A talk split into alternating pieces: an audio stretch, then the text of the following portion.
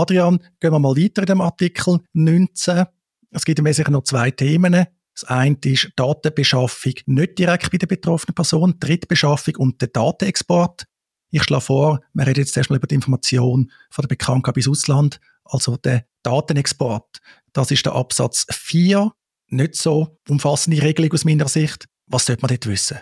Genau, also wenn Personendaten ins Ausland bekannt werden und in dem Zusammenhang spielt es eigentlich keine Rolle, ob eine Datenbekanntgabe in ein Land mit angemessenem Datenschutz oder eine Datenbekanntgabe in ein Land mit nicht angemessenem Datenschutz erfolgt. Also in beiden Konstellationen muss man dann die betroffenen Personen auch über die Auslandsdatenbekanntgabe informieren. Und, und das Gesetz sagt eigentlich auch, eben, man soll bekannt geben, in welche Länder dass die Daten bekannt gegeben werden wenn es ähm, eben in Ländern erfolgt mit nicht angemessenem Datenschutz, dass man dann auch über die Schutzgarantie, die zusätzlichen, beispielsweise weit verbreitete Standardvertragsklauseln informiert oder allenfalls über die Ausnahmen. Man muss ja nicht in allen Fällen bei Datenbekanntgabe in Ländern mit nicht angemessenem Datenschutz zusätzliche Schutzmaßnahmen ergreifen. Die Ausnahmen können durchaus auch sehr relevant sein in der Praxis. Dann muss man aber die Datenschutzerklärung darüber informieren, welche Ausnahmen man da geltend macht. Du wirst es sicher auch schon oft erlebt haben, Martin, die Frage, ja, muss ich jetzt die äh, Länder, muss ich jetzt die einzeln auflisten? Es ist klar heutzutage, Gott, äh, eine welche Unternehmung braucht heute nicht irgendwelche Software-Tools, wo dann eine riesige Kette als Subunternehmer um ist und Daten halt sehr, sehr weit verbreitet können gestreut werden. Muss ich dann all die Länder einzeln auflisten? Ja, wir sind da bei uns auch eigentlich der Auffassung, dass auch dort wahrscheinlich ein risikobasierter Approach letztlich äh, maßgebend ist. Aber gesagt natürlich auch, dass in der Praxis sehr häufig Formulierung weltweit verwendet wird. Ich weiss nicht, wie du zu dieser, zu dieser Frage stehst. Da wäre ich auch gespannt, was deine Meinung ist.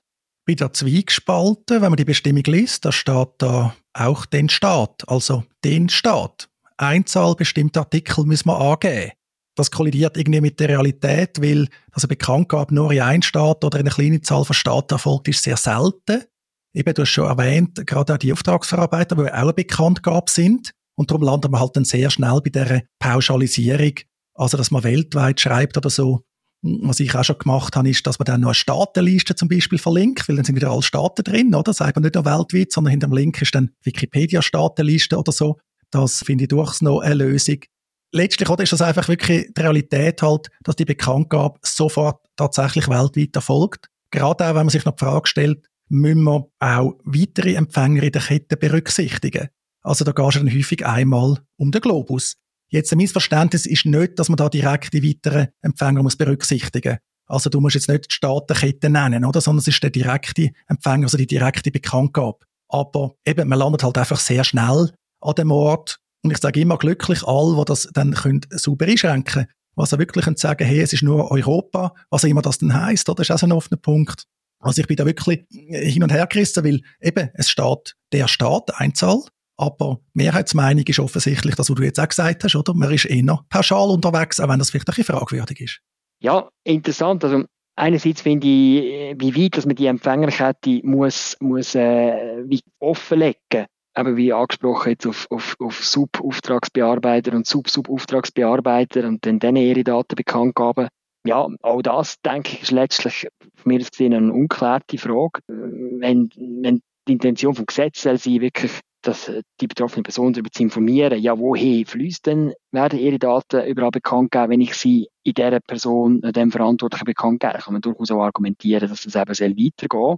Das eine und das andere, ich glaube, viele Unternehmen ja, weltweit tut zwar einerseits, sagen wir mal, denn die Anforderung oder kann die Anforderung erfüllen, wo das Gesetz vorgibt in Artikel 19 Absatz 4, aber es gibt auch sehr viele Unternehmen, die das gar nicht gern ja, in dieser, in dieser Form äh, offenlegen. Äh, also ich sage auch, ich finde auch weltweit schafft doch Transparenz ein Stück weit, indem dass eben die betroffenen Personen müssen eigentlich davon ausgehen, dass ihre Daten können weltweit gestreut werden und, und darum denke ich, auch wenn das jetzt vielleicht, wie du richtig sagst, den Staat mit einer, einer wörtlichen Auslegung vom Gesetz vielleicht nicht übereinstimmt, schafft es dennoch eine gewisse Transparenz und ist es auch für die Unternehmen, die überlegen sich das manchmal dreimal, ob sie jetzt wirklich bereit sind, dort weltweit hineinzuschreiben.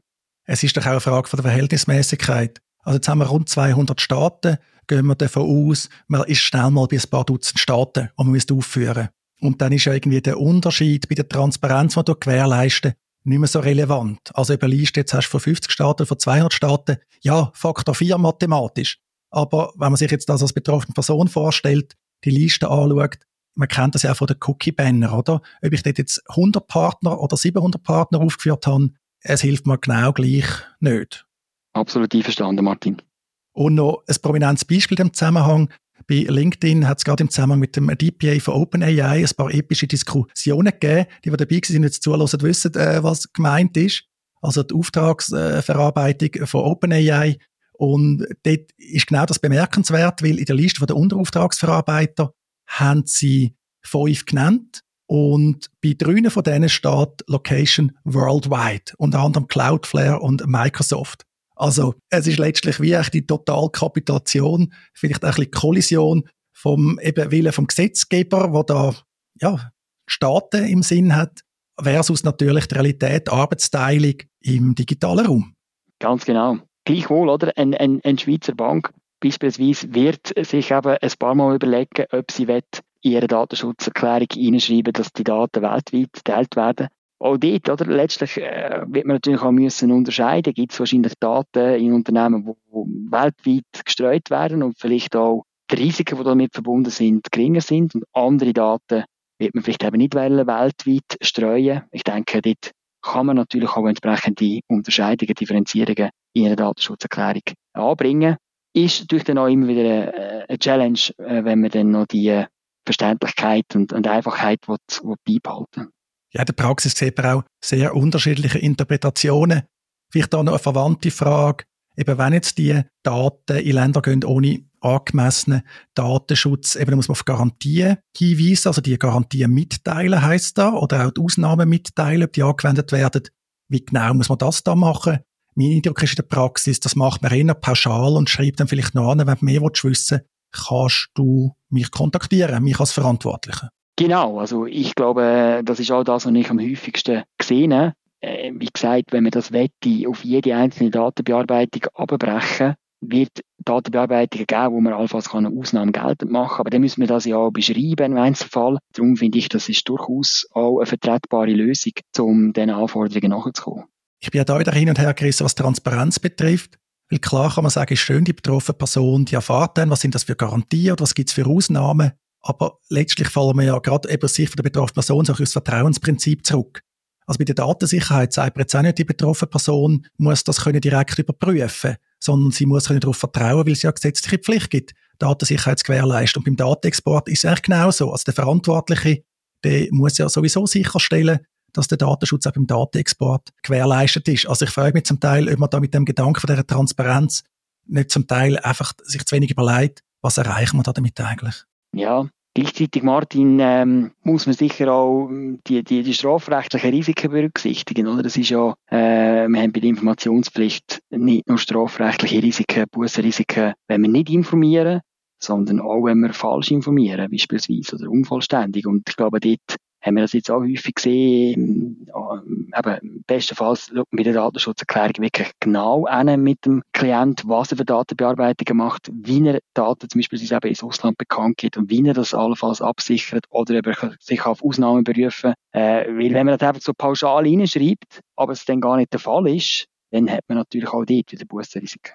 Ja, du meinst quasi die Überinformation.